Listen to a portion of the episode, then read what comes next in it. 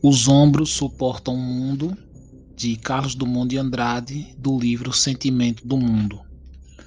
Chega um tempo em que não se diz mais meu Deus, tempo de absoluta depuração, tempo em que não se diz mais meu amor, porque o amor resultou inútil, e os olhos não choram, e as mãos tecem apenas o rude trabalho, e o coração está seco.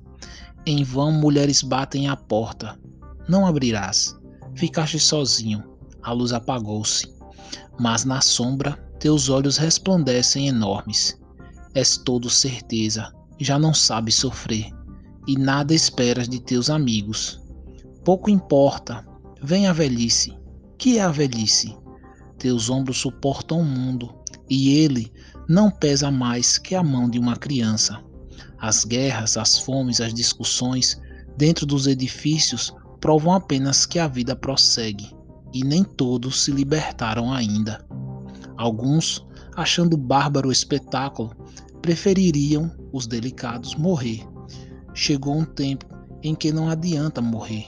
Chegou um tempo em que a vida é uma ordem, a vida apenas sem mistificação.